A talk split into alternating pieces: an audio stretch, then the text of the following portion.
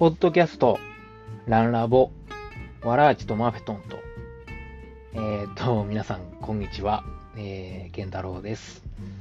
えー、っとですね、今日は2021年の4月28日です。えーこのポッドキャストは、えー大阪の普通のおっさんのランニングブログです。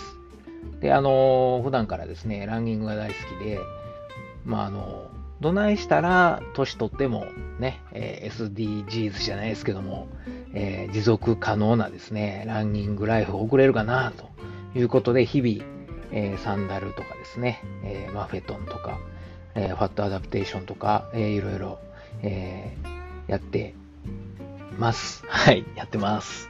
で、まあ、それをですね、まあ、あの、書いてもいいんですけども、書くよりも喋る方が好きなんで、ほんで、あの、まあ、こういう、ポッドキャストという形を借りて、まあ、ランニングブログとして、まあ、細々とですね、えーっと、まあ、あの、やってるという感じでございます。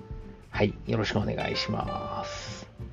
で、えー、まあ、はじめはちょっといろいろこう、最近のことどもを話すんですけれども、まあね、いつも言うてでも嫌になってくるんですけど、まあコロナね。はい。えー4月の25日に、また出ましたね、緊急事態宣言が、はい、発出、発出されました。えー今度は5月の11日までですね、えー東京、大阪、京都、兵庫と、関西ばっかりやね。えーっと、まあ、今回は今までよりも厳しい感じですよね。えーアルコール類とかですね、カラオケの、えー提供してる飲食店はもう休んでくれと。まあもしくはもうなんか、ね、串カツ屋さんとかも大阪言うたら串カツですけど、串カツ屋さんなんかもビール出さんと串カツ屋やってはりましたけど、さ店長もね、インタビューではりましたけど、それはもうビールのあらへん串カツなんてもう、なんやねんと、串のないカツみたいなもんやないかと。えーまあそんな気はしますけども、骨抜きですよね、もう。どないしてあのギトギト油を、とソースのね、えーあれを味をこう洗い流して次の串を食えばいいんやっていうビールでいっぺん流してからまたちゃうね串食べることでまた新鮮な感じで食べれるもんやないですか。キャベツとソースだけではちょっとこれ無理やろうと思うんですけどねあと水？うん。はい。うん。大変ですね。それからまあ他にもえー他の飲食店も、まあ、8時までの時短営業要請ということですね。で、他はあれですか、えショッピングモールやら遊園地とか、ね、人の予算集まるとこ、もうこれも休んでくれと。まあ、ゴールデンウィークでね、まあ、これから連休が始まりますから、まあ、しゃあないっちゃしゃあないんですけどね。うーん、なんとかならんもんですかね。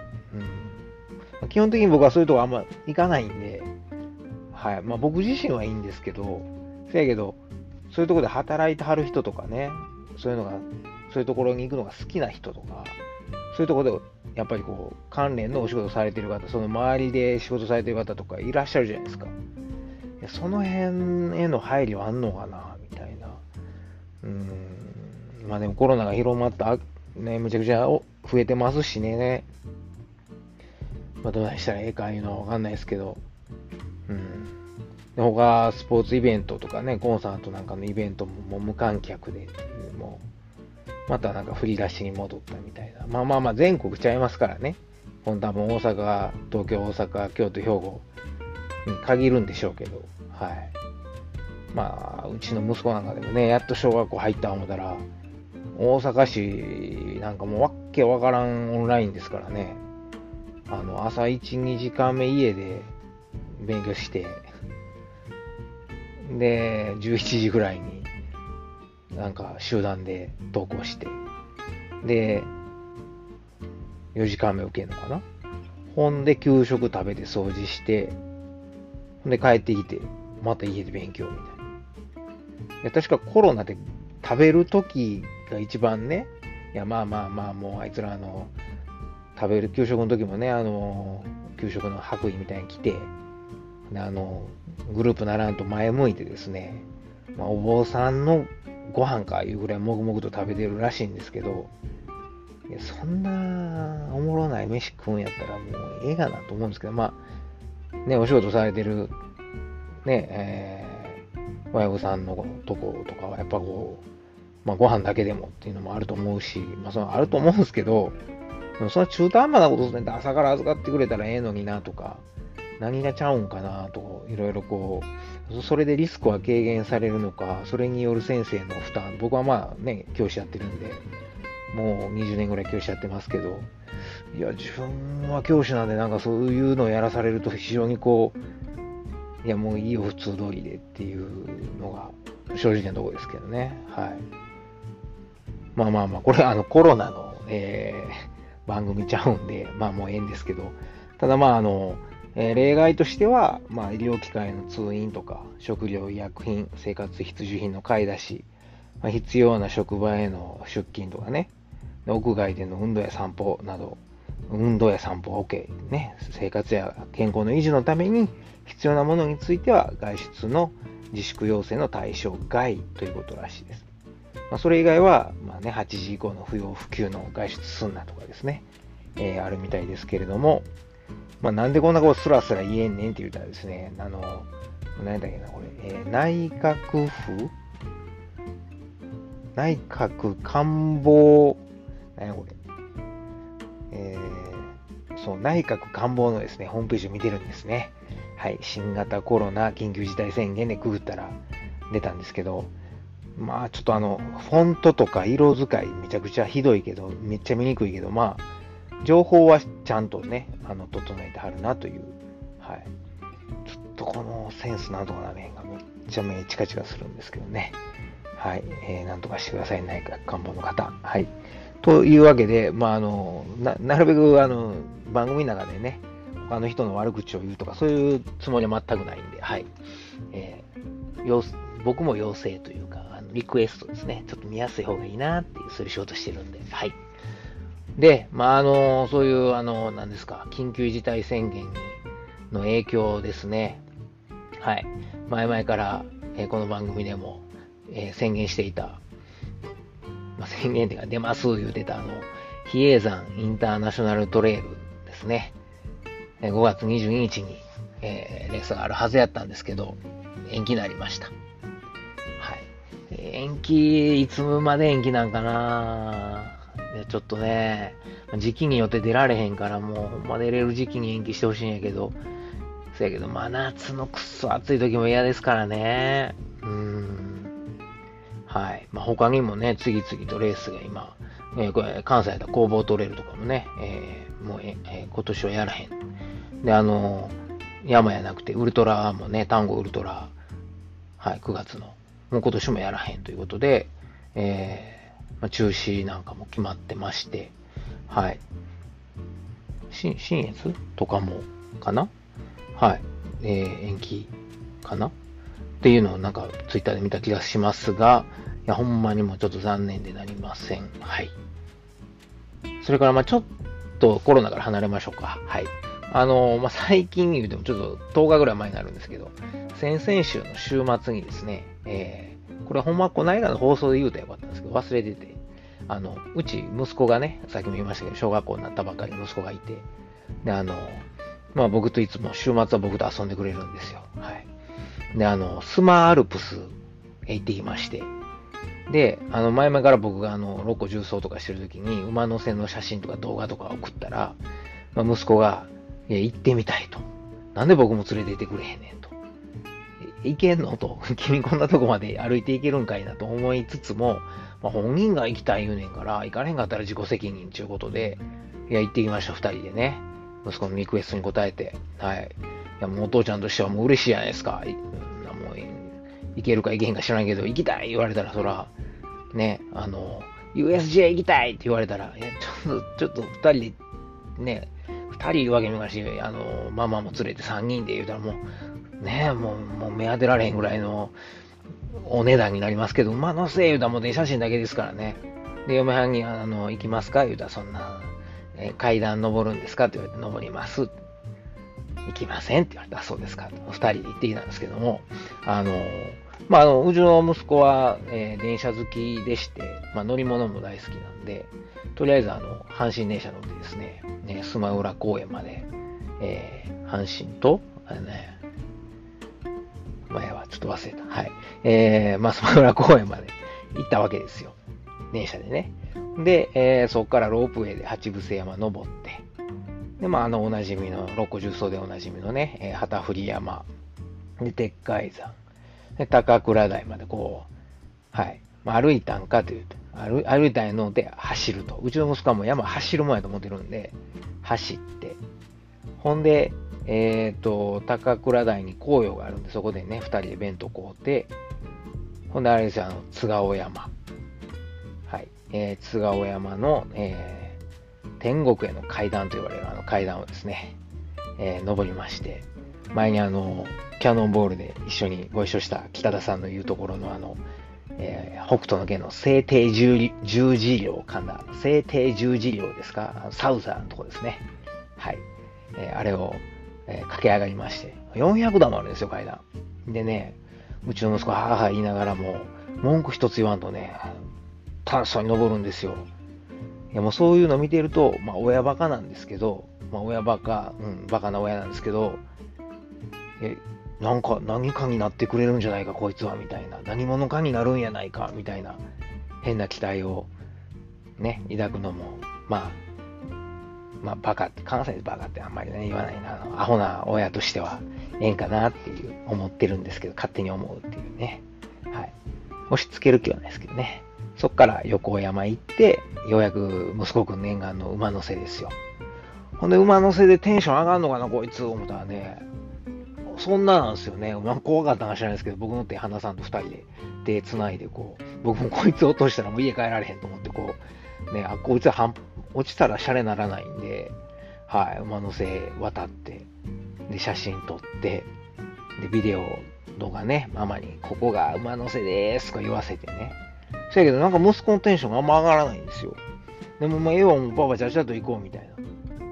どうもね、その前のもう弁当食うた時点で彼の楽しみは終わったみたいで、あれって馬の背見たかったんちゃうのみたいな。まあまあ子供ってそんなもんなんかなという。まああの、多分僕に気ぃつこて、すごいすげえとか言うてくれてましたけど、まあ多分そんなね、すごいと思ってない。うん。せやけど、いつかテレビとかで馬の背出てきたら、お、行ったよ、ここ、行ったでって他の人にはこう誇らしげに言うんでしょうね。はい。で、まあ、東山からサクッと下山しまして、ほんで、もうあのね、えー、帰ろうかなと思ったら、息子が、まあ、まだ時間あるし、どうせやから、ね、電車好きやから、神戸電鉄乗ったことないし乗ってみたいと。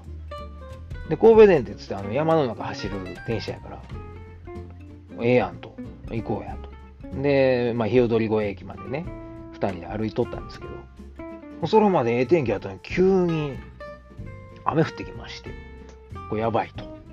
で、あの、近所にあったコンビニに即雨宿りで、で、まあちょっとあのおや、おやつ買うて食うて、ね、時間潰しとったんですけど、ちょうどね、天の助けでバスが通ったんですよ。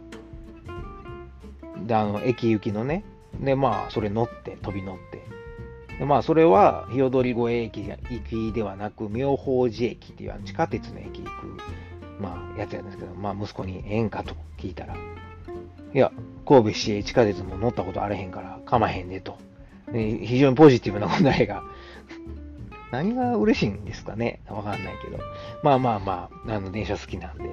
で、もう神戸市営地下鉄乗ったらもう一駅一駅、ね、電車の中、じゃあ、じゃあ、地下鉄の中でもじーっとね、アナウンスから外の様子からもう、ドアの開き方から何何番線に到着とかどうでもやないかみたいなことをね、一個一個チェックしながらめちゃくちゃ満足そうな顔で、はい。その後 JR のでサクッと帰ったんですけど、まあそういう楽しい、はい。これだけ、この話だけでちょっと一本いけんちゃうかな。まあいいや。はい。えー、っと、何人関係ないですね。はい。まあ、そういう休日を過ごしました。で、でね、まだ繋がるんですよ。で、これを、まあ、これに関することで、まあ、あの、この間ほら、ポッドキャストのすすめって言って、いろんなポッドキャストをご紹介したんですけど、その中で、いや、もう爽やかですよ、言うてね、えー、濃い点、上田玲さんのランニングチャンネルご紹介したんですけども、あの、ランニングチャンネルの今回のテーマがですね、トレラン特集やったんですね。で、まあ、おすすめのトレランスポットはありますかみたいな質問を、レイさんがいつもインスタでね、されてるんで、僕はもう、危機として書き込んだわけですね。いやもうトレラン言うたら僕はもう六甲山しか覚えかないんで、六甲山です最近は息子も大きなって一緒に六甲山走ってます？みたいなことね、この間スマールブ走ってきました？みたいなこと書いたら、まあ、それもまたまたですね、読んでいただいて、この間の、えー、いつや、いつ？いつのやつやろ？えっ、ー、とね、24、はい、4月24日の、えー、配信のやつですよ。皆さん、聞いてください。はい。で、さらに、なんと、その僕のメッセージ読んだあげくに、いや、この健太郎さんというのは、ポッドキャストもやってて、サンダルランナーでマフェットの紹介とかとか言うてくれはったんですよ。びっくりしましたね、ほんまに。えー、そんなんええんですか？みたいな、もう、もう恐縮しきりなんですけども。いや、レイさん、ありがとうございます。すいません、なんか気遣ってもって。はい。でね、おかげさまで、こないだの土曜日から、いや、またまたリスナーさん急増中ですよ。ほんま、もうありがたいです、ほんまに。いや、ありがとうございます。もうインフルエンサー言うんですか？もう、まさにはい。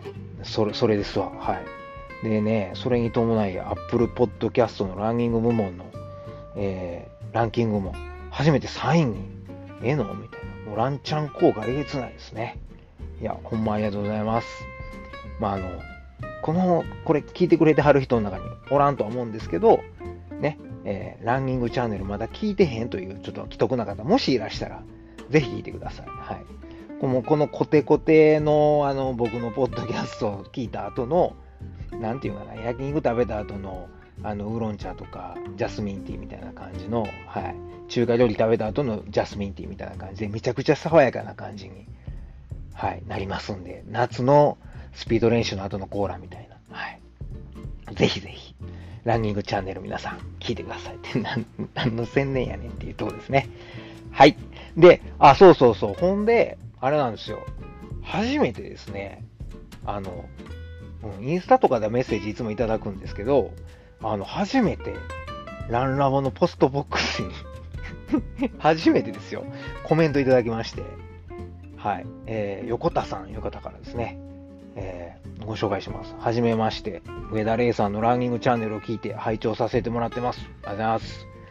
僕もわらあち族なので楽しく聞いてます。仲間や。また5個目ですが、いやもうそんな聞いてくれてはるだけでももう感激です。ありがとうございます。このまま全部聞きます。ありがとうございます。全部聞いてね、あの、がっかりさせない、がっかりしてはるんちゃうかなと思うんですけど、すいません、ほんま。で、いろいろな情報をインプットして実践しようと思いますという非常にありがたいコメントをいただきました。はい。えー、皆さんもですね、えー、コメントをいただいたらぜひ、あの、ぜひとか、もう絶対紹介しますんで、あの、本人見てください。これ見て、見えへんよね。はい。聞いてください。もうむちゃくちゃこのテンション、高ぶりっぷりがわかると思うんですけど、はい。えー、よかったら、ね、インスタからでもいいですし、えー、ポストボックスからでもいいですので、ぜひぜひ、あポストボックスというのはね、あの、番組のページ、概要のところに貼ってるあの、Google のフォームのことなんですけど、まあ、そこから、えー、メッセージ、コメント、質問等いただけたら嬉しく思います。横田さんどうもありがとうございます。というわけで、えー、すみません、今日前置きめちゃくちゃ長くなったんですけど、本編です。本編もね、多分長くなります。今日はゲスト、あの方をお呼びしてます。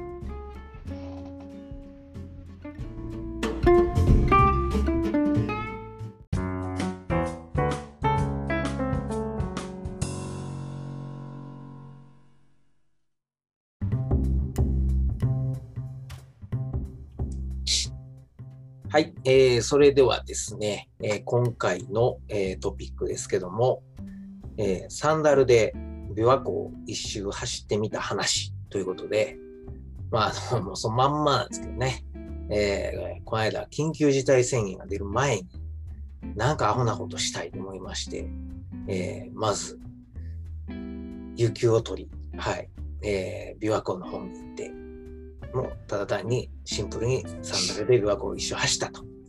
そういう話を今日はしたいと思います。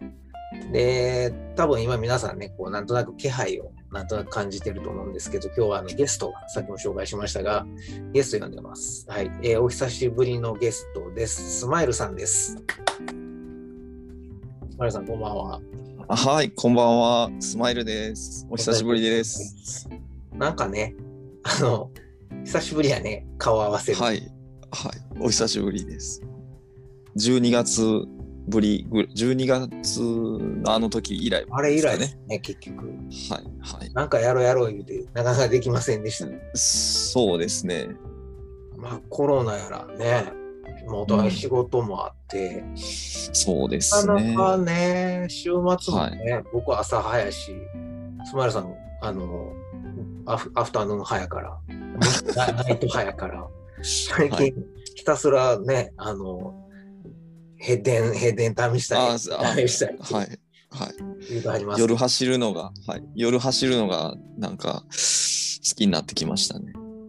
偉いね、夜派になってきましたよね。はい。いやいや、まあ、というわけでですね、えースマイルさん、はい。えー第8回目の、えー2020年振り返り以来の出演ということで、まああのえー前回もですね、まあ、今回にあの負けず劣らず、え2人で、ね、アホなことをしたわけですけども、大阪城を、えー100キロ走ろうということで、はい、上公園100という。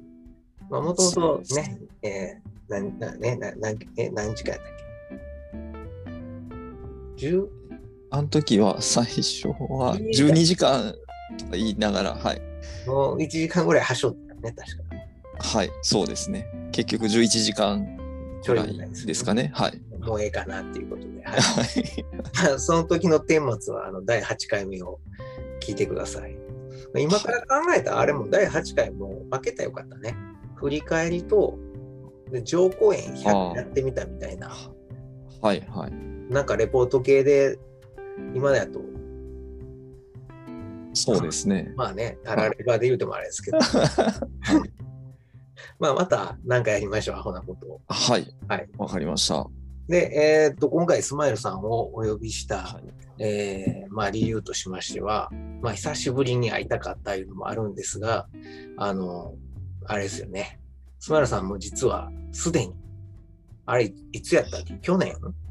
去年の、えー、8月頭ですかね。一番やったらあかん時にやったんですよ、一番やったらあかん時に、はい。ビワイチ、はい。初ビワイチされましたして。ました。はい。はい。しかも、あの頃ってまだ、あれちゃうかったっけ？ロングディスタンス、ウルトラに移って、1年経ったぐらいやったっけ？ああ、そうですね。はい。ですよね。確かウルトラに、こう、ウルトラの方に来られたのが確か、2019の向こう側ぐらいその急にああ、そうそうですね。はい。それから長い距離、ね長い距離。はい。はい。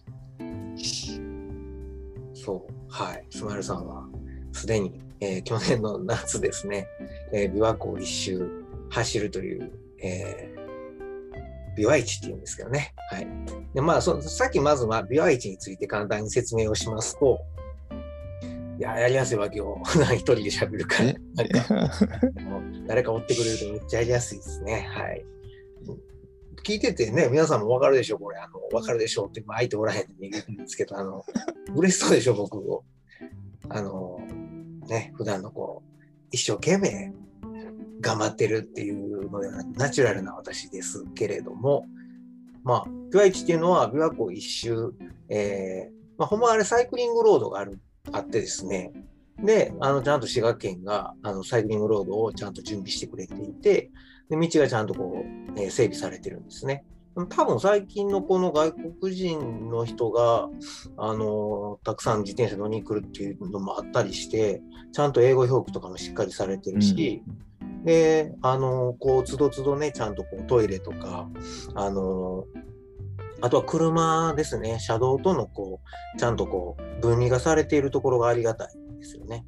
であとは、本気で速く走りたい、自転車で速く走りたい人用、人は、車道のいっちゃん左の自転車レーンを走って、でそうじゃなくて、まあ、ゆっくり自転車で行きたいとか歩きたい、まあ、歩行歩行者ですよね。はちゃんとこう、道分離して、えー基本的に、えーまあ、9割ぐらいはそれ整備されてますよね。そんな感じで、まあ、琵琶湖を一周、自転車でね、はい、回る用の、まあ、そういうコースがあるんですけども、はい。まあ、それを、まあ時々いるんですね、走ろうという人が。はいはい 足で。はい。で、今回、まあなん、ね、えー行ってきたわけですけども、まあ、僕がそもそも今回やろうと思った理由が、まあ、スマイルさんの話を聞いていて、うわ先越されたと。で、やりたいなとは思ってたんですけど、なかなかこう機会がなかった。で、まあ、あの、ね、えー季節的に、えー天候のいい時期を狙ってたわけですが、もうほんまに引き金になったんは、あれいつやろ ?3 月かな。えーストラバと、えーインスタでフォローしてる、えーまあまあ、フルネーム言わなかったら大丈夫かな。元気さんっていういう方がいらっしゃるんですけど、あの、えー住吉界隈を走ってる元気さんなんですけど、ここまで言ったらやばいかな。まあいいや。元気さんが、えー、ピュアイチを一人で走った。で、その写真を見た瞬間に、もう今やろうと。今なら寒くないし暑くもいけると思いまして、そして、えーこの世の中の情勢的に、えっ、と、緊急事態宣言がもう出るぞと。はい。菅総理が発出される前、だったら怒られへんやろと。そして、まあ、前なら、ポッドキャストでも叩かれへんやろうという、やらしいですね、狙いがありまして、はい。で、えー行ってきました。まあ、そこが大きな、だからあの元気さん引きがね、今いけるみたいな。まあ、天気と社会情勢、すべてがマッチング。そして仕事その日はなんとか休めて、そして、まあ、ほんまあれなんですよ。この間の土曜日に、息子の小学校の参観者にて土曜授業や月に1回。せやから土曜日普段は絶対息子と朝ごはん食べて一緒に遊ぶんやけど、その日は息子学校あるさかい、もうお父ちゃんは自由にしてええよと言われ、ほんで、ほなもうここしかないと思ってはい。入れたら、なんと緊急事態宣言が明日から出るから土曜授業ありませんって言われて、おあの息子にごめんねって言ってこう、はい、日曜日絶対遊ぶからという約束をして、はい、金曜日の朝から行ってきました。というのが、まあ、ビワイチの概要長いな。はい。でうんうん、えっ、と、ちょっとこう、スマイルさんの話に行きたいんですけど、スマイルさん自身は、その8月に走った時は、はい、はい。一人やったっけ？グループやったっけ？いや、その時はグループで、えー、6、7人のグループで、はい、行ってきましたね。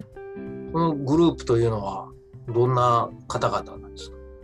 それは、それは私が Facebook で見つけた方々のグループなんですけども、まあ、ビビワイチをやるためのグループというか、まあ、ビワイチが話題のグループになりますね。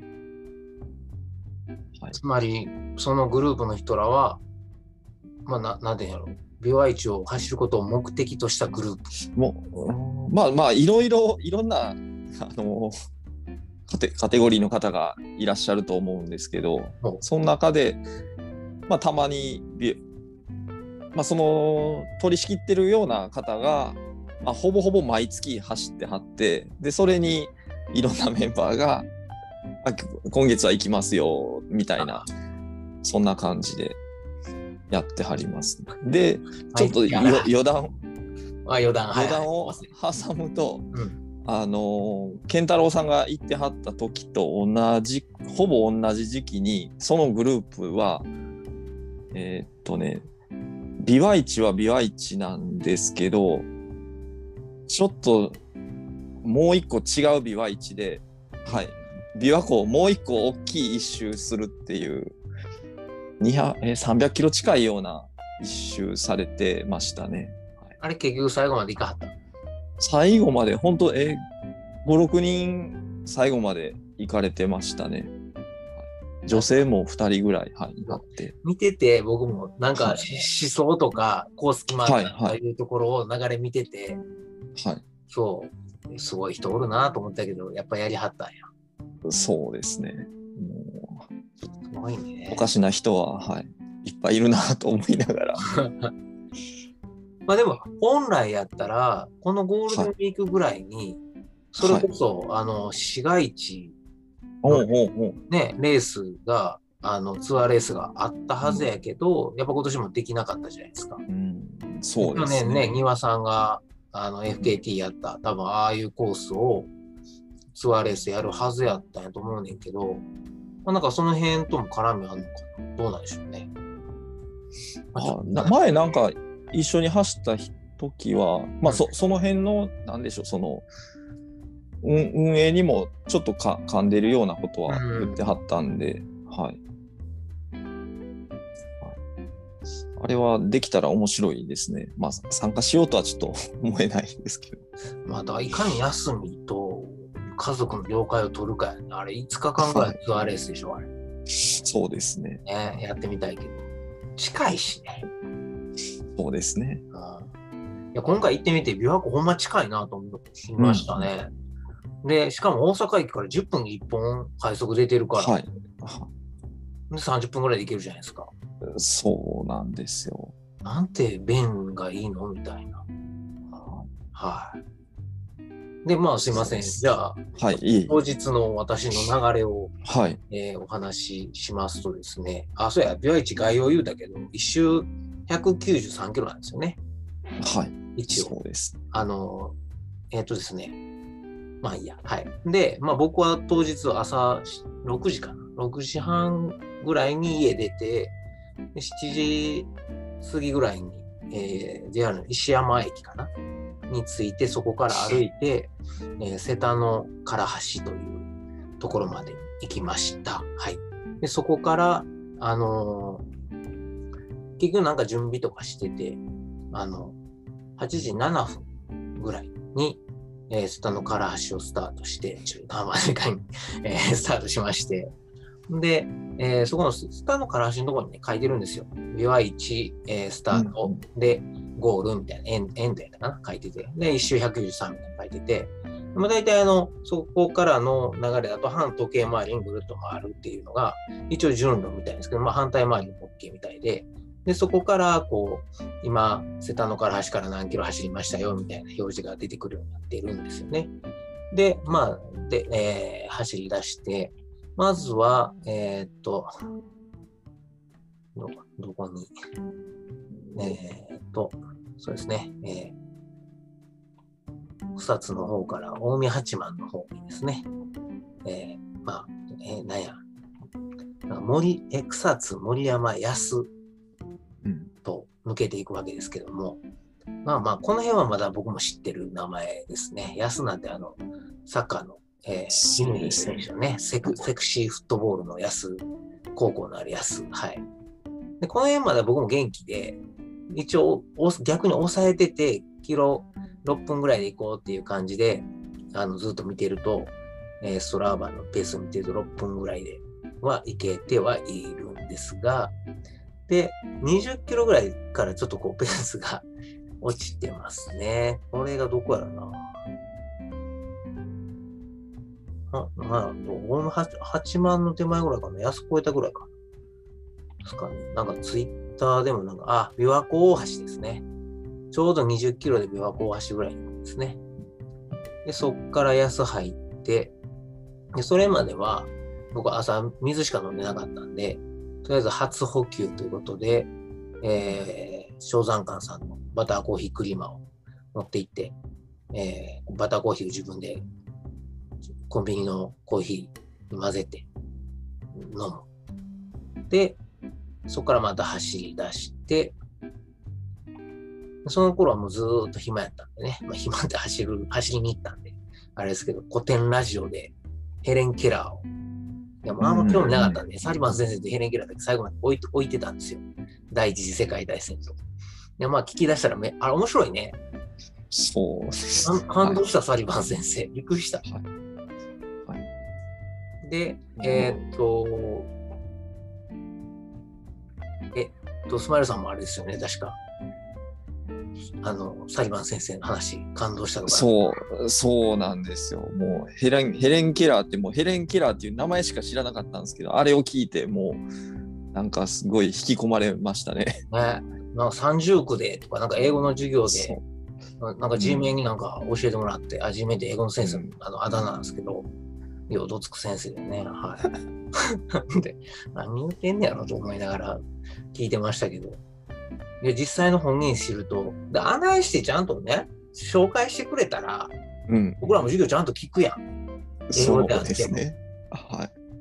というとこがね、まあ、まあ、ちょっと進みますかね。ほんで、はい。えー走っていきまして、で、大目八幡を越えて、で、このぐらいからもうだんだん暑さにもやられ、6分後半から7分ぐらいになり、30、まあでもあれですね、頑張って37分、7キロぐらいまではなんか7分ぐらい行ってんかな。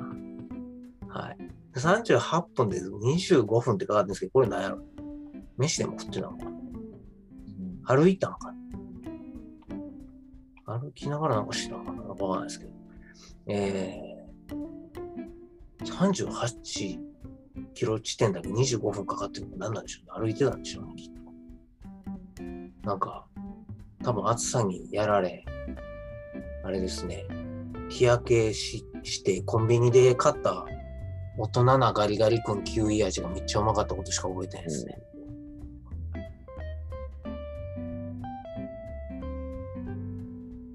そうですね。38キロ地点のローソンでアンパンとささみソーセージを普及。だからこれあの、歩きながら食ってたんですね、きっと。うんそういうことだ。で、アイス食って、えー長夕方ようやく長浜城に到達ですね。遠いな。で、まだやっとこうね、えー半分過ぎてないですからね。えー、東岸に着き。でこの頃になってようやく、えらいことをやりだしたな。ただまあ、まだ体力的には、まだ東の方って大丈夫ですよね。そうですね。まだ走れてるっていう感じやけど、で、僕やっと長浜ぐらいで火沈んで、で、ちょっとまた元気になるんですよね。まあまあまあ元気になったけど、7分、6分、7分ぐらいですね。はい。で、えーようやく50キロを過ぎ、えーだらだらと、これ何時なんや？時間わからんねんけど、やっと北端やって書いてるのは午後11時ですね。だから、あの、なんか、長浜城から、長浜城に着いたんが、午後6時なんですよ。でそっから5時間、着いた音沙汰なし。長浜から余呉まで5時間。あ、わかった。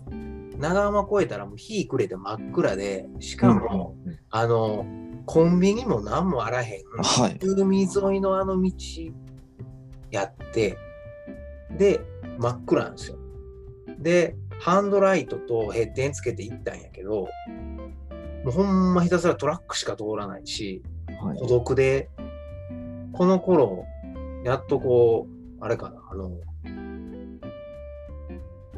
あれ終わったぐらいかな。サリマン先生の話も終わったぐらいで、で、なんか、朝日新聞かなんかのポッドキャスト聞きながら行ってて、多分ここすごい真っ暗で悩んでたんですよ。右側に国道があって、だいぶ離れてんねんけど、あっこ行けばお店もあるし、うん。なんか食えるし、コンビニもあるからあっち行こうかな。でもあっち行くだけまた時間かかるし遠回りやなとか思って、でも我慢してひたすら行ったんですよ。それが失敗でした。だからもう初めからち早いうちに国道行っとけばいいのに、あ今日、予後行った頃にはもう10時ぐらい、10時、11時前やったから、何もお店開いてないし、コンビニしかなくて。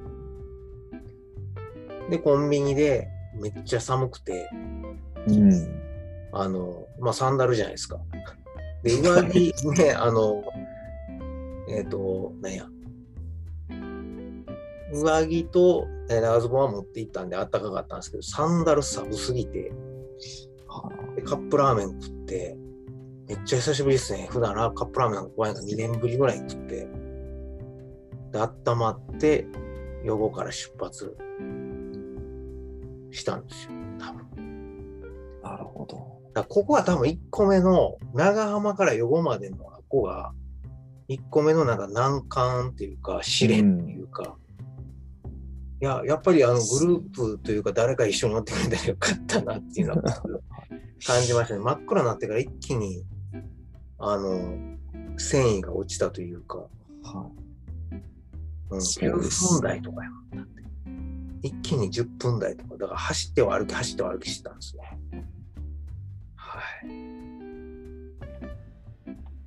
こういう時ってグループやとやっぱ喋りながら行くんですか？ああ、いや、そのと、私もその時もう真っ暗で、で、しかも私は長浜ぐらいから胃の調子が悪くなって、ああ、そっか。走れなくなって、で、皆さんはまあ走っていくんで、一人テクテク歩いて待ってもらってみたいな、なんか結構苦しい時間でしたね。あんまりお互いに思い出のない区間ですね。はい。で、あれですね。僕はいはいはい。ええこのこの辺昼間やったらあのなんか水鳥ステーションとかがあのまあパーキング道の駅みたいなのがあるのでうんうん。まあ休憩場所としてはいいんですけど夜中になるともうその辺も全部閉まってるんであこ孤独孤独ですね。なるほど。はい。というわけでですね、ここで今いっぺんこう、湖の半分まで、北端まで来たので、一回、えー休憩入れます。はい。後編もよろしくお願いします。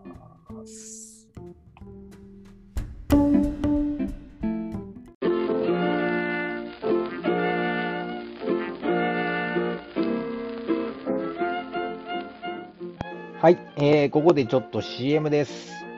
CM ってね、なんか、えーなんや本格的やな、みたいな感じですけど、まあ、ちょっと何回か前から始めてるこの CM コーナー。もうあの、いつも言うてるんであれですけども、実はうちの親父ですね、実家が昆布屋やってましてですね、まああの、関東でいうところの佃煮屋なんですが、まあ大阪の駒川いうとこで、えー商売やらせてもらってます。もう35年ぐらいかな。はい。ほんでですね、えー、駒川、まあ、東屋という名前なんですが、まあ、あの、このポッドキャストはですね、その東屋さんにこう、サポートしてもらうんやので、東屋さんを陰ながら勝手に応援しようと、息子の僕がっていう、まあ、あの、僕のあの、自己満的な親、親孝行ですねち、ちっちゃな親孝行としてやらせてもらってますんで、あの、もしよかったら聞いてください。もしあれだったらここ飛ばしてもらっていいと思いますんで、はい、3分ぐらいです。さて、えー、さて、えー今日ご紹介するのはですね、えーまあ、今まではね、ご飯のお供ということで、まあ、東屋のあの、えー看板商品3つですね、ちりめん山椒、松葉塩吹き、ほんでから、えー、まったけ昆布、しののげ、しののめ、しののげ茶ね、しののめですね、をご紹介してきたんですけども、もう今回はですね、あの、今回のメインテーマである、えー、病愛地のようなですね、まあ、ロングランの時にぜひ、えー補給食として欲しくなる一品をご紹介します。はい。えー、紀州南高梅の干し梅です。で、こちらなんですけどもね、えーっと、なんかね、何をやってる人なんでしょうね。僕一応教師ですからね、あの、別に親父の店から1円も持てないですし、まあたまに店手伝いに行ってるぐらいです。年末は僕も店立ってます。はい。で、えーこの干し梅、しっとり柔らか、で、甘くて酸っぱいですね。もうまあ、めちゃくちゃ甘くて酸っぱい、フルーツみたいな干し梅です。で、甘酸っぱいちゃいますよ。甘酸っぱいやったらちょっと酸っぱいが勝つじゃないですか。いや、めちゃくちゃ甘いんですよ。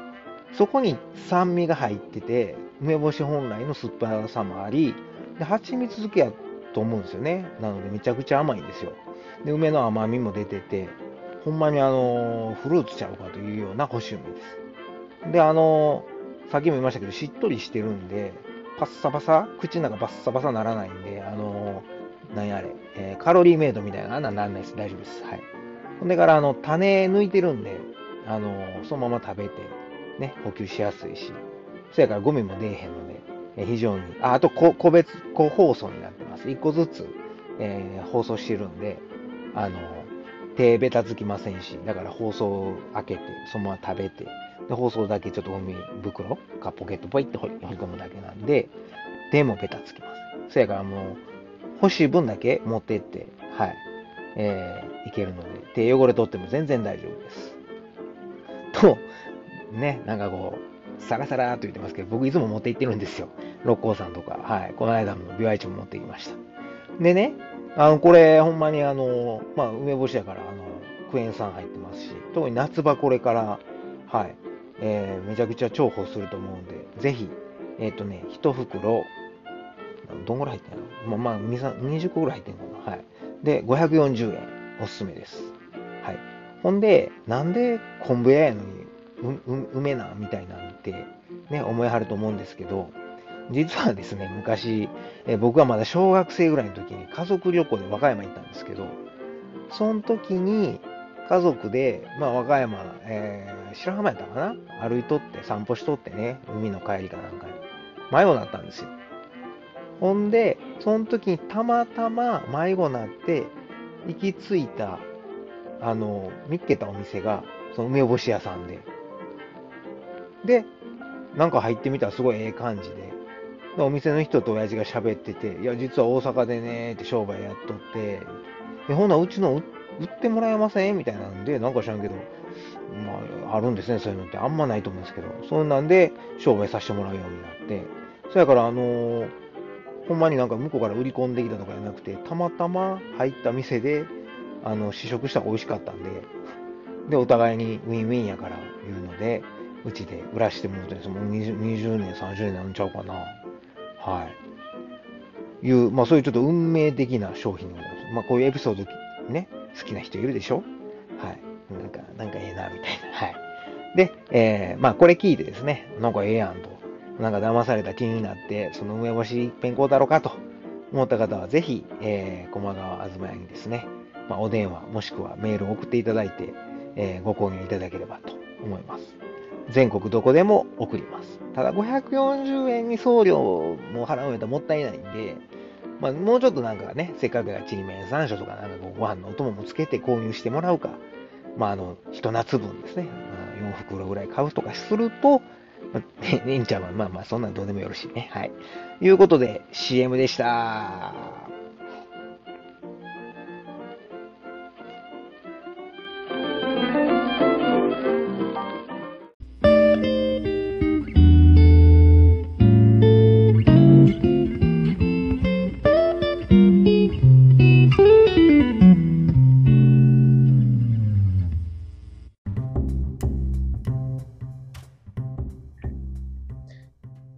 えーでは後半ですが、えーようやくですね、えーと、瀬田のからしをスタートしまして、えーまあ、森山、安、近江八幡、えーそれから彦根、米原、長浜と、えー行き、まあ、余呉湖の南の方にあるね、えーローソンで、えーカップラーメンを食べて復活したところまでお話ししましたが、まあ、ここまでの、まあ、ペペースとかね、気になる方は、あの僕のストラーバーの貼っときますんで、また見てもらったらいいと思うんですけども、もうこっからだいたい10分から12分ぐらいですね。はい。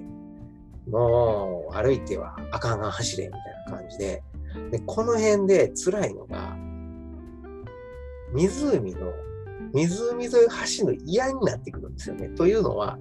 で、くねくねしてるじゃないですか、ここって。で直線で行ったらもっと近い。なんかもう Google マップとか見たらすごい腹立ってきて、でもこれだと BY1 にならへんみたいな、その葛藤と、でも誰も見てへんやろみたいな。でもまあまあ、ね、ログ残んねんけど、で、まああの、この、なんすかね、セブンイレブン、あ、ローソンか、ローソン越えて、その後セブンイレブンがあるんですけど、その後が辛くて、トンネルがあるんですよね。ちょっと山入っていって。はい。あのトンネルに入ったらあかんから、なんかトンネルの上をこうぐるーっと回れってはい。回ったはんですよ。何が怖いって、真っ暗の中、山道、まあまあ、ロードではあるんですけど、行って、で、行き着いた先が墓場やったんですよ。はもい。そうですね。ブルー以外なんでもない。だから今回の、なんやろ、ビワイチで、そんななんかこう、高低差ってないじゃないですか、でっかいのが。山,、はい。山ほどの。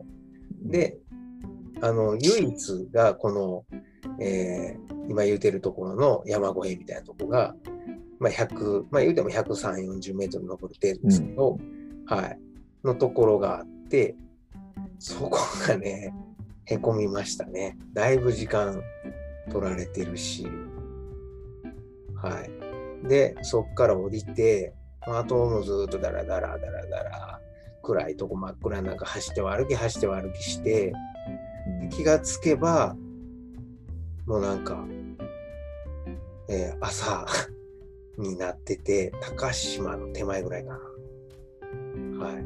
えーまで来たんですよ。でね、この辺まで来て、やっとこう、なんていうのかな。えっ、と、もう眠気との戦いで、この頃きっと朝4時か3時なんですよね。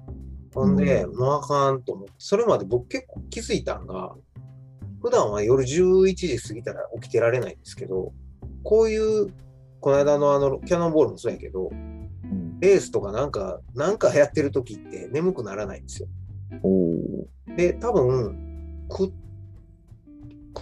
食いながらやってるからやと思うんですけど、あの、トレイルミックスみたいな感じで、ナッツとうひまわりの種と、えっ、と、レーズンを混ぜたやつを今回持って行ってて、まあまあ、常それこう食いながら、と、あとはガムですかね。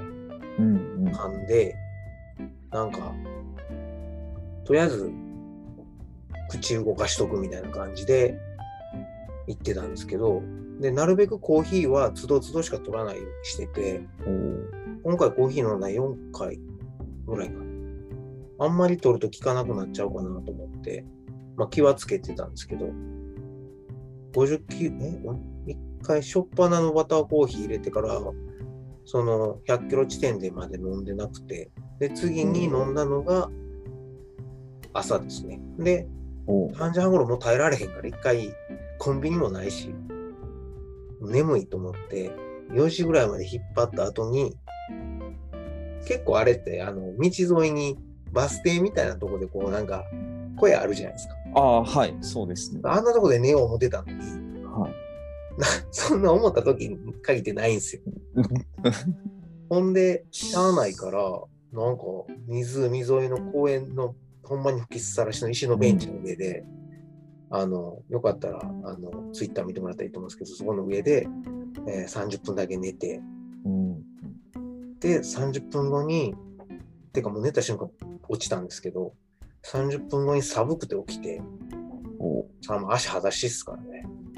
で、起きて、起きたら寒すぎるから、缶コーヒーとか探すんですけど、またそんなとこに限って自販すらないっていう、なんかキャンプ場とかあるんですけど、キャンプ場もやってないんですよね、コロナ。うんうん。で、自販もないっていう悲劇で、とりあえずこの辺もひたすら14分半ぐらいで歩いてますね。で、歩いてたら、Google マップ見たら、あと2キロぐらい先に、あの、ローソンがあると言って、セブン、セブンイレブンやな、どっちだかな、あると。ほんで、頑張って行って、でも、コンビニ入って、あったかいコーヒーと、で、なんかあの、パンケーキみたいなのあるじゃないですか。あれ、チンしてもらって、はいはい。温まって。ですね。で、やっと生き返りましたね。で、そっからね、現金ですね、人間って。120キロ地点から急に、えーキロ7分15秒とか、6分52とか、なんかあの、とりあえず、うん、あの、132キロぐらいまで、もうちょ130、なんか140キロぐらいまでは、135か、キロぐらいまではなんか10分以内で走ってるんですよね。うんまあ、132キロのとこは歩いてますけど、何があったんか知らんけど。で、走ってんすよ。で、結構行ったんかな、この辺で。このストラーバのこの地図とこのセグ、え、なんやろ、ペースのスプリットのやつっていいですね、これ。連動してて、今どこみたいな。うん青くなるんですね。はい。で、やっと高島市が終わった頃、あの、日も昇り、暖かくなってきて、元気になってきて、ただ、この辺りで辛かったのが、右見たら、あの、JR の湖西線が走ってる。もうあの、朝、日出て、6時ぐらいになって、湖西線走り始めあれ乗ったら、ね、可愛い息子が待ってるお家に帰れるぞ。すごい誘惑が。で僕また、あれなんですよ、ちょうどいつ何ヶ月前やな、夏ぐらいかな、家族で湖西線乗って琵琶湖一周してるんですよね。おーそれをまた思い出して、楽しかったなみたいな。なんか一人で何してんねやろ。で、こうもうこの頃って心病みまくりで、で、またこう落ちてきたんでしょうね。一気にペース落ちて、うん10分、12、3 12分台になり、まあ、大体10分、11分ペースで、えー進んでいき、うんでようやくこの辺から琵琶湖大橋が見え出すんですよね。ほはい。で、自分的には、とりあえず、琵琶湖大橋まで行けば、もう、あとは歩いてでも余裕で帰れるから。と、あと自分でその時調べてたのが、あの、あれ、えっ、と、古先生の石山から、えー自分の家ある福島までの、あの、最終電車。時間。で、それ11時やん。だからそれまでに、最悪歩いてでも、法廷でも行きゃいいと思って。で、それ見たら、まだだって朝の、えまだ9時、10時、余裕やん。あと12時間もあるんだよね。うん。はい。で、えーと、そっからこう。でもこの辺っていいですよね。あの、蓬莱山とか、ブナヶ岳とか、すごい綺麗な山見ながら行けるんで、そうですね。ね、あの山ちょっと走りに行きましょうよ、また。ね、そのははい。い。はい。で、やっとですね、えーもう この辺歩きまくりですけど、えー160キロで、えー琵琶湖大橋を越えました。100マイル。100マイル達成や、ほんまや。歩いて達成、かっこ悪い。で、こっからまた何があったんでしょうね。急にキロ10分以内になって走り出して、うんだからここでね、多分、もうゴール見えて、調子乗ったんでしょうね。と、あとはここ多分ね、結構走れへん、150から60ぐらいって結構走れへんとこで、あの、まず片田の街中やったんと、うんあとなんか神社のとこだったかな浅間神社かなんかのとセブンイレブンで休憩取るまでは、道がすごいガッタガタで、もうサンダル泣かせやったんですよ。サンダルではもう足痛くて、っていうかまあ普段やと元気やから、さっさっさっと足運びできるから痛くないんですけど、そこがもう疲れてると、ガッタガタのとこの上サンダルでね、ドーンみたいな感じなんで、ゆっくりゆっくりなんで、足痛すぎるし、もういい歩こうみたいな。走っては歩き、走っては歩きで心折れたんですよね。で、浅間神社のセブンイレブンで補給して、うん多分あの、なんか、ウィダーのプロテインのなんかドリンクみたいなの飲んで、多分ちょっと元気になったと思うんですけど、で、ここでようやく走れるようになり、はい、走り出しましたね。うん。うん。急にね、こうペース見ながら 見るとおもろいね。いきなり7分とか出してるもんね。は6分だよねって。でね、実はこの時に、僕、もうほんまにやばかったんですよ、もう心が。おそれは何なんですか？いや、もう多分もう無理みたいな、やめたい。でもね、歩けるんですよ。はい。全然歩けるんですよ。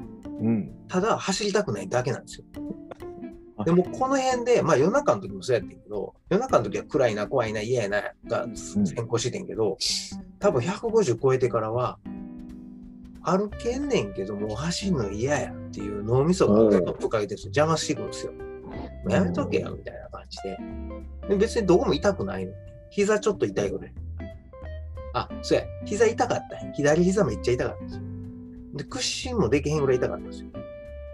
なんですけど、ここで面白いことがあって、160キロ超えたぐらいの時に、もうあとちょっとやから、自分の中で脳みそにスイッチ入れようと思って、僕、脳みそにスイッチ入れたい時って、一つ方法があるんですよ。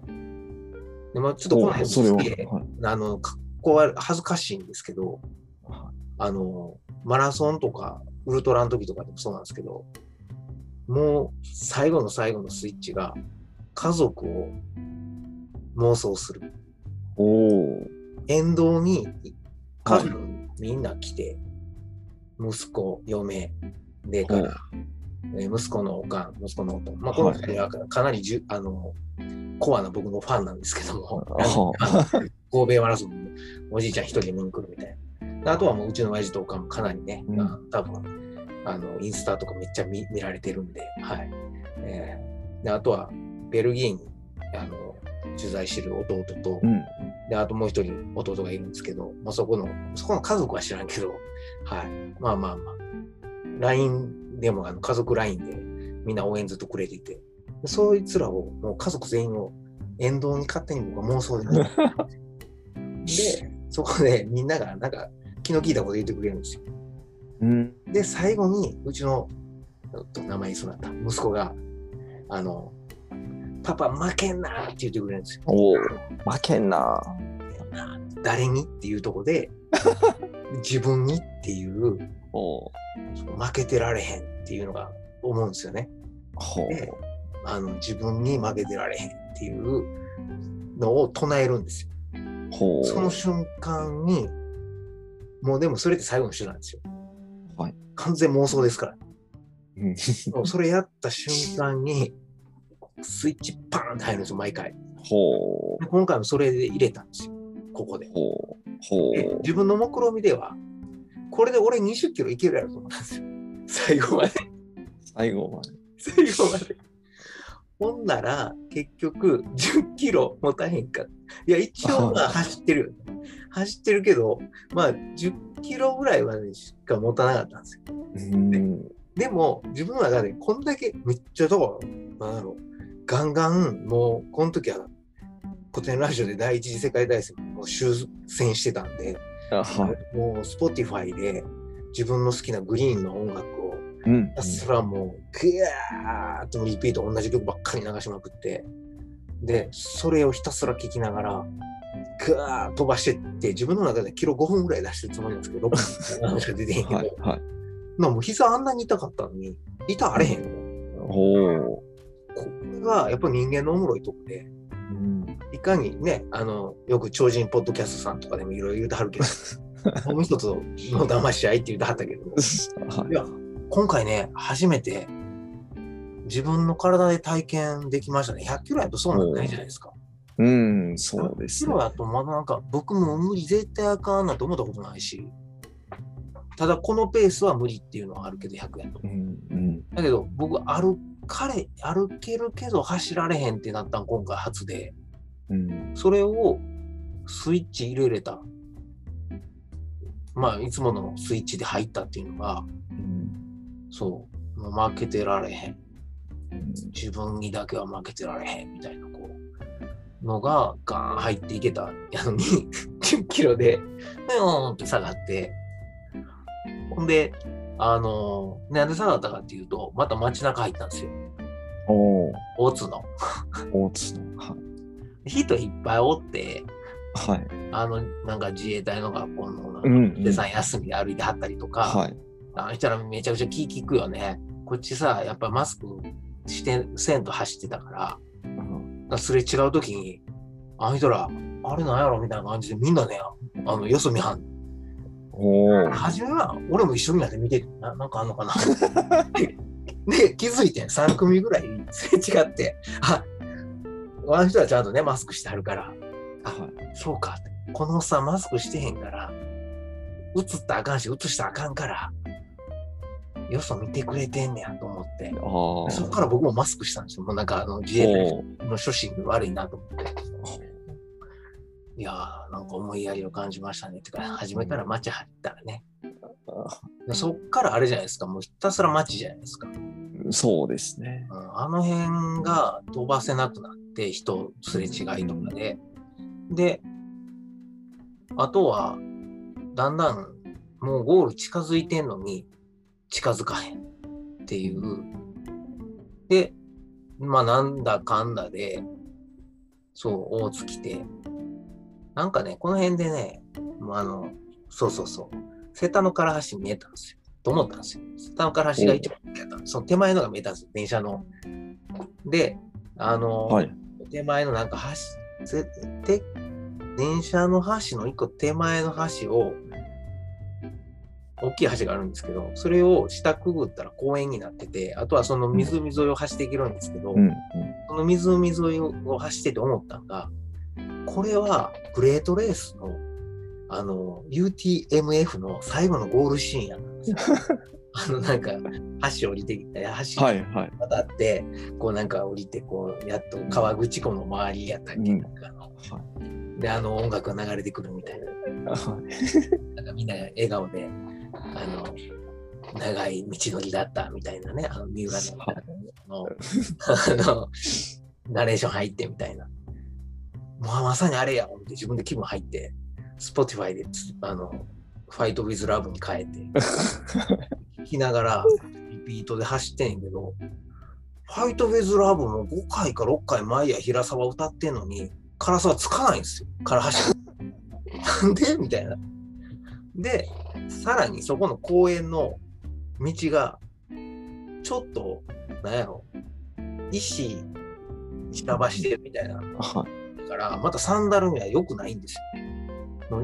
優しくなくて、途中でやっぱりやめようと思って公園出て普通の車道、あの歩道のとこ行ったんですけど、で、やっと、瀬田のから橋まで、はい。多分ね、マイヤが10回か15回ぐらい、ファイトミズラブを熱唱した後ぐらいにたどり着いて、で、瀬田のから橋で、もうあの、ビワイチ遠藤の看板にはたかったけど、あの、普通に数の、なんか、数で走ってくるランナーさんいて、さすがにちょっと恥ずかしかったから、あの、こう行きたかったけど、やっと着いたわーみたいな感じい。で、あの、看板叩いて、ちょっと走ってきたんですよ、みたいなアピール。はい。あの、ランナーさん普通に素通りせかはったけど、はこいつみたいな感じで。というわけで、無事、えー、なんかね、ふらふらなりながらですけども、えー、ゴールいたしました、ビワイチ。い。感想です。はい。お疲れ様です。スマルさん、疲れてますね。大丈夫ですか？いいいえいえ、大丈夫です。あのそういう、本当長距離って、その波がありますよね。ありますね。はだって、思わへん？このさ、ススプリット見てさ、お前最後の20キロ全部10分以内で走れい。ねえとは散らして走れよと思わへん？いですけど、そう、そう簡単でもないですよね。まあでもここが人間なんやろね。うん、そうですよね。夜パートが如実に遅くなるのも面白い。うん、うん、うん。あんだけそれまで、だから100キロからのあの、き北端らへんがやばい。うん。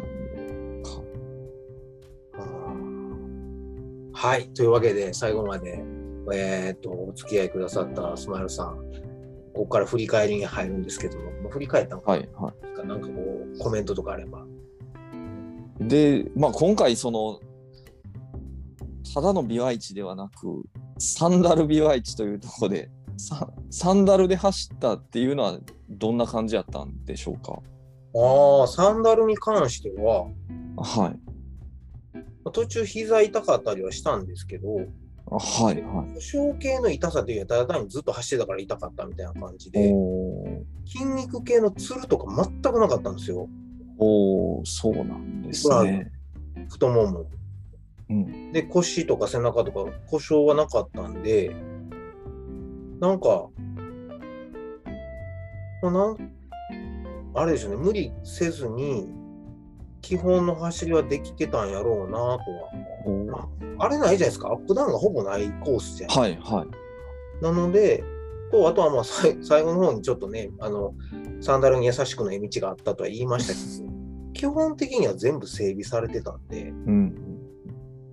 サンダルでも全然大丈夫でしたね。あの靴ずれとか全くしてないし、ああ、そうなんですね。足、これちょっと見せれるかな日焼けが、もうサンダル焼けで、あの、ここ、ここ、え見せられへん。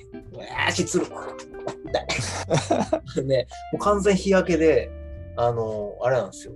あの、紐の跡がおおすごい。ついてるのと、は足の裏が、やっぱりみ30時間、34時間ずっとサンダルじゃないですか。はい。もう、むくみまくってて、で家帰はった時に、いかに嫁に見つからんように風呂に休校するかっていう。でも、風呂でもまずは足の裏の石鹸グワーつけて、ね、ってもう洗って、そっからでしたね。なんですね。足むくんでたから、はい。家帰って初めてサンダル脱いだわけですよね。うん。で、家の床踏んだ瞬間の感覚が、はい。なんか全然違う感覚で、なんか、おー入ってんのかなおー。結局2日間ぐらいは腫れが引かなかったですね。今やっとむくみ取れたけど、うん。そこはやっぱり、でも靴でもあるんじゃないかな、むくむんじゃないかな、血小さがってるし。そうですかね。はなので、ただ、やっぱりこう、打ち付けはサンダルの方い。がありますよね。からね、そういうののダメージっていうのはあったかもしれないですね。は。はいなるほど。まあまあ、怪我もなく良かったですね。そうですね。あのやっぱ暑かったんですけど、ただ風が冷たかったんで、うん。あの、日焼けとかはひどかったんですが、ほうほう。まあね、多分スマイルさんの時ほどの 8月はあかんやろと思うけど、はいはい。のような過酷さはなかったですね。で夜も走ってる分にはそんな寒くなかったんで、はい。今ちょうど良かったかなっていう。で、あと、あれかな、一回だけや、あの、どこやったっけ琵琶湖大橋の手前ぐらいで一回だけお店入ってうどん食べれたんですよ、讃岐うどん。うんうんあれも良かったですね。多分一回もちゃんとしたもん食わんかったら、カップラーメンと菓子パンだけやと辛かったかなっていう。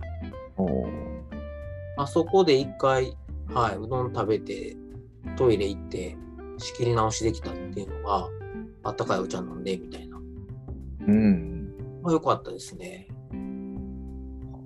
仕切り直しっていうのが、精神的にもなんか良かったんですかねね。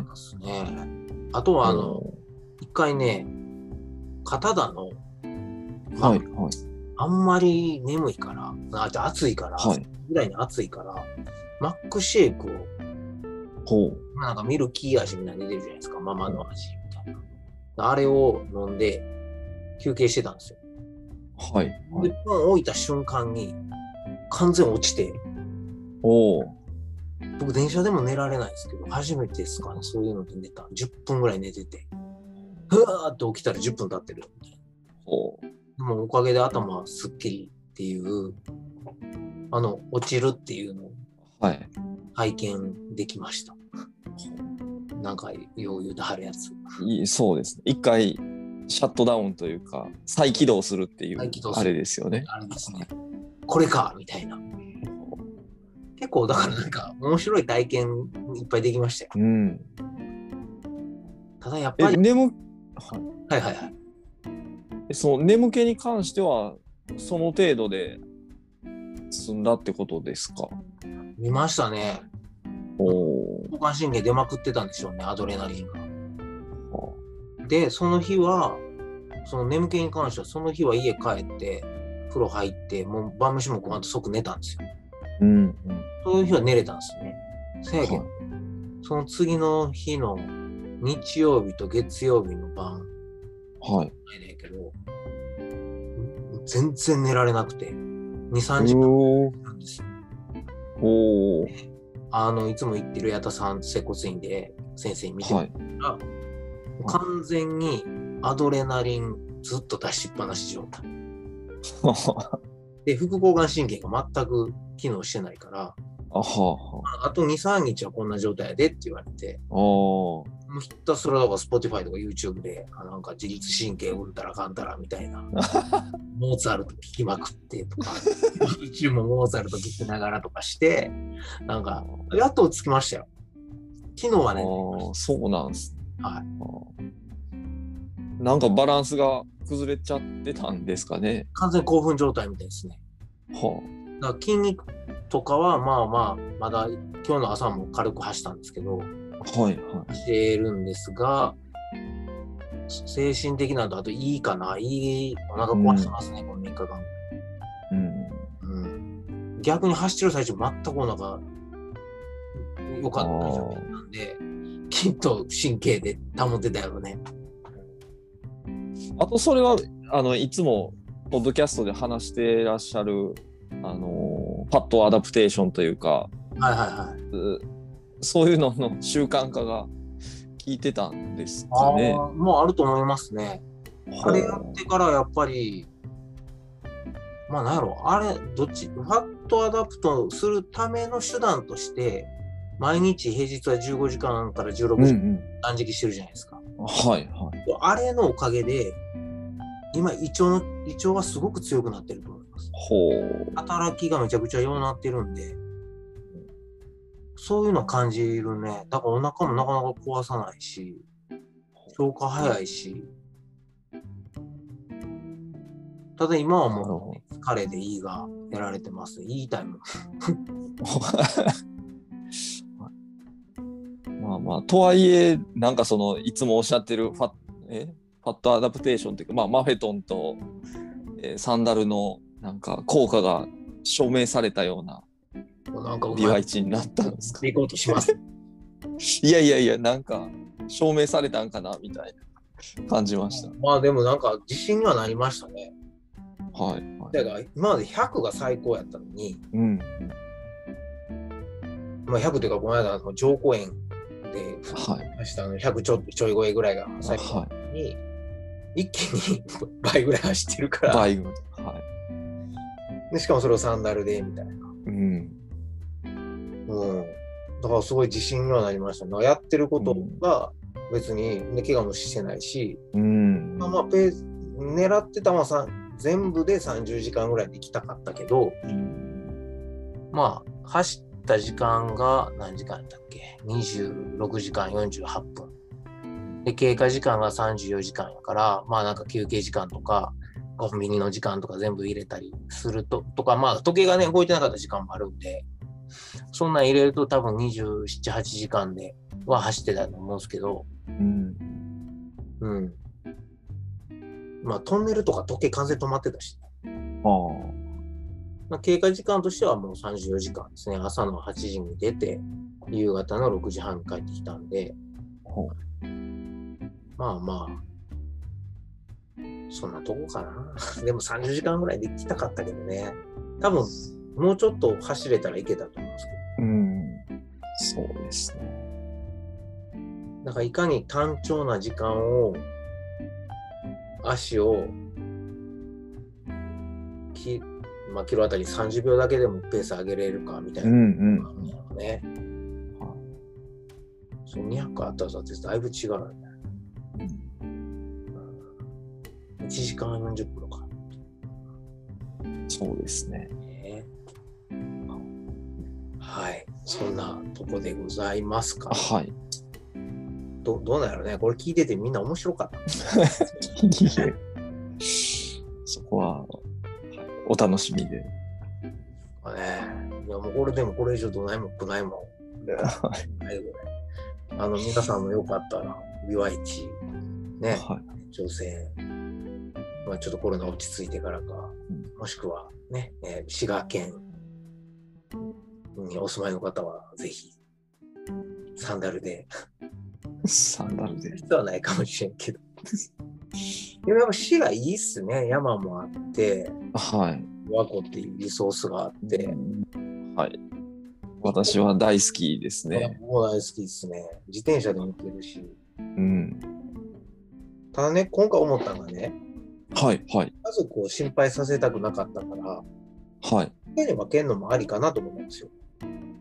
つまり、琵琶湖近いから、はい、始発乗って6時かはらい出して、はい、でも 8,、えー、と8時前ぐらいに電車乗って家帰って、はい、で寝て、はい、次の日の朝また始発乗って、はい、走って、はい。えー、とその途中のとこからスタートしてゴールするか、もしくは石山から反対回りで、ときその前の日の途中のとこまで行くみたいな。おきっとね、5、6時間はいからやった方が、ああ、はい。絶対、あの、経過時間も短く済みますよ。はい。なんかそれは思いますね。思いますね。はい。しっかり寝てしまった方がうん。はい。とか、まあ、回復すると思う。途中で宿泊まってうんうんやったら絶対早いと思うけど、うん。はい。でも満足感はきっとどうやろうね。ぶっ通しの方がいい。はい。なんか、ただの自己満やけど、そうです。あるでしょうね。はうん。多分あれでしょうね。もう100走るのは、走れてまうのはもう当たり前になってきたから、最近い。。あ、はい。はい。お互いに。そうですね。だから、もうなんか、うん、1日100キロずつみたいなのには、練習やったら面白いけど、なんかチャレンジとしては物足りんのかもしれないですね。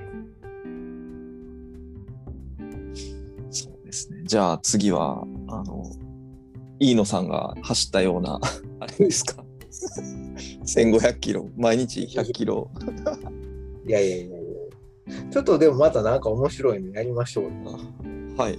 わかりました。その前にね、約束してたあの、えっ、と、比叡山の思想をあ、そうですね。はい。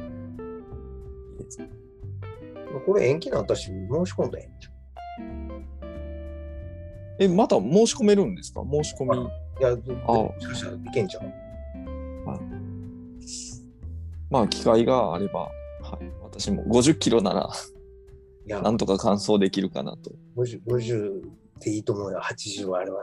いや、あれ、あれは、あれはもうトップ選手じゃないとうん、無理でしょなんかキャノンボールではい2位入ってはったあのモッチラジオで出た長野さんが、う。ああ、はいはい。出ようとしたのかな比叡山思想をやってはって。あ、そうですね。なんか申し込んだみたいな。あ、そうなんや。なんか、はい。申し込みはっ言てまし思想やってはってんけど、めっちゃ速い。はいあ、そうなんですか。すげえと。そら、あの人と別に80普通にいけるやろうな。うん。ですね。半分ぐらいの時間でいた。ほえー、というわけで、これ以上いくと、あの、う。はい。はい。えー本日はですね、スマイルさん、えー来ていただいて、ビワイチを振り返りました。はい。えースマイルさん、どうですか？なんか、えー今後、次レースなんか決まってるんですか？いえ、何も決まってなくて、えっ、と、本当は予定してた5月3日の、えー向こう側のいいかもね。70キロのマラソン、えーはい、ゆりかめ、ゆりかもめも、えー中止になり、はい。で、その他夏場のなんか、ロングの大会とかもことごとくなくなってますよね。はい。なので、はい。レース難民ですけど、あタンオールドラもしませんで来たしね。ああ、そうですね。あ、クロンドロンドやるみたい。まだ。ああ、そうなんですね。8月の夏の祭典。なんか、ああ。あれはまあまあ毎週あの辺うろうろ走ったりしてるんですけど、ホームコースやん。はい。ただね、上り下りが結構あって、うん、そうやね。あれあれを、あれを 何周も回るっていうのはちょっと 苦しいなとか思いながら。グレートレース見てるだけでも無理やな。はい。じゃあまあまあ、今後ともよろしくお願いします。あはい。はいこちらこそよろしくお願いします。では、コロナですが、お互い気をつけて。はい。じゃあ今日はどうもありがとうございました。あはい。ありがとうございます。お疲れ様です。はーい。